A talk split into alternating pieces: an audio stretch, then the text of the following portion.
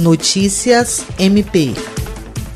Representando o Ministério Público do Estado do Acre, o promotor de justiça Rui Lino da Silveira Filho, da nona Promotoria de Justiça Criminal, participou da incineração de quase meia tonelada de drogas apreendidas pelas forças policiais do Acre. A incineração de drogas como maconha, cocaína e folhas de coca, autorizada pelo Poder Judiciário e coordenada pela Polícia Federal, ocorreu em uma cerâmica na rodovia Transacriana e foi acompanhada também por representante da Agência Nacional de Vigilância Sanitária, Anvisa. A incineração das drogas é uma obrigação legal, conforme a lei número 11.343 de 23 de agosto de 2006, que instituiu o Sistema Nacional de Políticas Públicas sobre Drogas.